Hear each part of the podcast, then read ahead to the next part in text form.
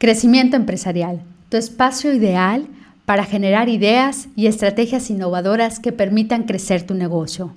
Aprenderás temas de productividad, creatividad, ventas y mucho más. Queremos ayudarte a profesionalizar tu pasión. Yo soy Caro Cruz y esto es Crecimiento Empresarial.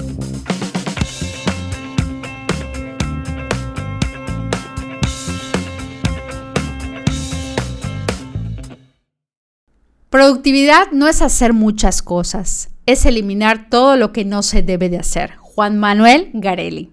Hola, soy Caro Cruz y esto es Crecimiento Empresarial. Y el tema del día de hoy es uno que causó en mí algo muy importante a partir del 2019. El tema de hoy es productividad en equilibrio. Y es porque muchas veces confundimos estar ocupado con ser productivos. Y el día de hoy justamente quiero platicarles que tenemos que aprender a ser productivos, pero sin descuidar nuestra salud física y nuestra salud sobre todo mental. Hay muchos conceptos de productividad que siempre nos han dicho que tiene que ver con la eficacia, con los recursos, con los resultados, pero que hace unos años yo me topé con un coach colombiano que me encanta, que es eh, Julián, y Julián nos habla de que la productividad debe de tener tres factores indispensables. ¿Cuáles son estos tres factores indispensables? Bueno, el primero, y que a veces, muchas veces no lo retroalimentamos, es saber si nuestros proyectos realmente están teniendo un avance con nuestros objetivos. Ese es el primer factor, digamos, determinante para saber si sí estamos siendo productivos. Porque ¿qué sucede? Hacemos muchas cosas, pero que luego en el Inter no estamos avanzando. Tenemos los mismos objetivos desde hace dos, tres, cinco años y no logramos avanzar.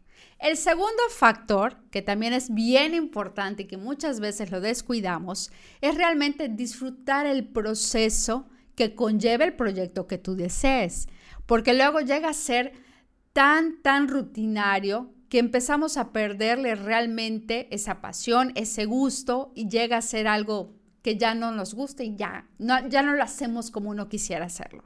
Y el tercer punto, y no menos importante, es tener tiempo libre. Y esto yo no lo digo yo, lo dicen los psicólogos, lo dicen los consultores, incluso en tu día a día hay la recomendación de que tengas por lo menos 20 minutitos que tengas de creatividad, de desbloqueo mental, de meditación, que te permita encontrar nuevas ideas y ser más efectivo en lo que tu día a día te permita. Ahora, uno me dirá, Caro, suena muy padre esto de ser productivo en equilibrio, pero ¿cómo lo hago? ¿Cómo de verdad hago que esta productividad me permita hacer las cosas que yo quiero, cuando yo quiero y como yo quiero? Bueno, pues el día de hoy les quiero compartir cinco consejos que me han ayudado a mí desde el 2019, que no les terminé de contar. En el 2019 yo tenía muchos proyectos en puerta, muchos proyectos, muchos objetivos. Y por intentar hacer todos, terminé con un estrés crónico y con unas migrañas que no se imaginan. Es por ello que con estos cinco consejos lo que yo espero es que su productividad realmente sea con bienestar y no sea algo dañino para su salud. Entonces, ¿cuál sería el primer consejo? Bueno, el primer consejo es muy sencillo y aunque suene muy trivial, es necesario. El primer consejo es tener una dirección clara. Es triste saber que aún estando en febrero del 2022, haya gente que todavía no sabe ni lo que quiere este año. Ni siquiera se han hecho un plan, ni siquiera han hecho lo muy famoso que a veces hacemos, que es el famoso vision board o tablero de visión, que es literalmente visualizar qué queremos lograr este 2022. Entonces, ese sería el primer paso. Define bien dónde estás qué quieres lograr y a dónde quieres llegar. Ese sería el primer punto, ¿sí? El segundo paso es, ya que sepas qué es lo que quieres, es hacer un plan. Había un coach que siempre me decía, si tú no haces un plan, va a haber alguien más que haga los planes por ti. Entonces, en este plan de estratégico, estratégico perdón, que tú quieras con lo que quieras lograr en este 2022, tienes que tener muy delimitado el qué, el cómo, el para qué, el con qué recursos cuento o sencillamente utilizar la herramienta SMART que a mí me encanta, es definir específicamente qué objetivos quieres hacer, que sean medibles, que sean alcanzables, que sean relevantes y por supuesto que tengan tiempo. Ahora, el siguiente consejo, lo recordamos, tener en claro a dónde quieres llegar, tener un plan estratégico. El tercero, que a veces ahí es donde fallamos, es tener un sistema de organización.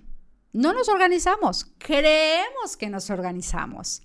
Y es que hace unos años me topé con un sistema que me encanta, seguro lo conocen, algunos tal vez no, que es el sistema Kanban. El sistema Kanban viene, eh, es un término japonés, que significa un tablero de tarjetas visuales que nos permita saber qué es lo que tenemos que hacer, qué está en proceso y qué ya está finalizado. Por ejemplo, eh, consiste en que tú a través de post-its en un pizarrón e incluso hay hasta aplicaciones ya digitales y gratis como Asana o como Trello, que en tres columnas, en la primera, enumeres todas las cosas que tienes que hacer. Eso es lo primero, porque vemos nuestra semana, pero muchas veces no tenemos claro todo lo que tenemos que hacer. Entonces, en la primera columna me pones todo lo que tienes que hacer.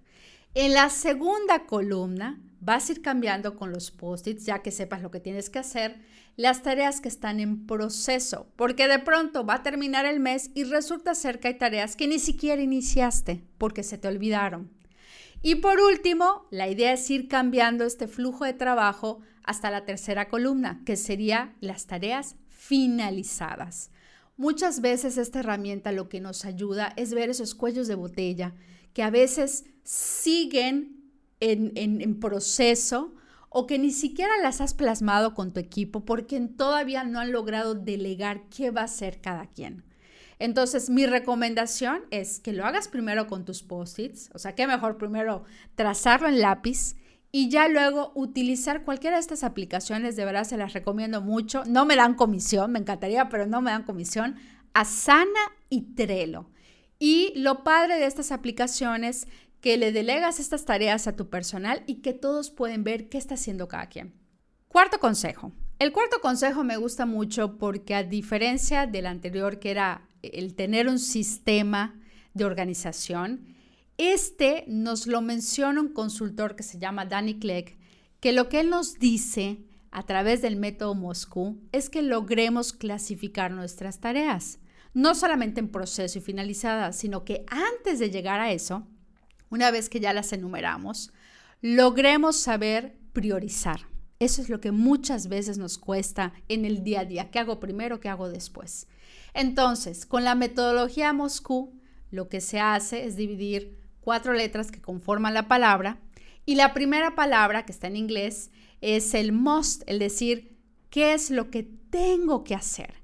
En este apartado, lo importante es que esas tareas que son indispensables para tu proyecto, es decir, las que son más urgentes, son las que, las que tengas que hacer de primero. Luego viene como una segunda parte el should, es decir, las que deberías de hacer. No son urgentes, pero sí son importantes y tienes que tener ese mismo orden. La tercera vendrían siendo las cool, es decir, las que podrías hacer, que serían las secundarias y que totalmente no tienen nada que ver con el tiempo, es decir, las puedes ir dejando igual y para lo último, pero las tienes que hacer en algún punto. Y la cuarta, que sería want, son las que no son necesarias, no son importantes, te encantaría hacerlas, pero en un futuro. Yo siempre pongo el ejemplo de querer dar cursos en inglés. No tengo tiempo de hacerlo ahorita, pero en un futuro me encantaría hacerlo. Una vez que vayamos clasificando estas actividades, vamos volviéndonos más productivos y vamos viendo los resultados que queremos en determinadas fechas. Ahora, para ir terminando con el quinto consejo, aquí, y creo que lo dije al principio, es indispensable que nos demos un tiempo para nosotros, así literalmente. Un tiempo para nosotros, para retroalimentarnos, para tener espacios creativos de pensar y generar nuevas ideas para nuestros negocios y sobre todo para tener un tiempo que nos permita crecer en lo personal, a través de meditaciones, a través de leer, a través de escribir. Si no tenemos estos tiempos, no vamos a tener una productividad en bienestar. Simplemente vamos a estar ocupados todo el tiempo. Y esa no es la idea. Y bueno, ya para finalizar, yo sí les recuerdo que la productividad es tener un compromiso de excelencia con nosotros mismos y tener una planificación con inteligencia. Yo soy Caro Cruz y esto fue Crecimiento Empresarial.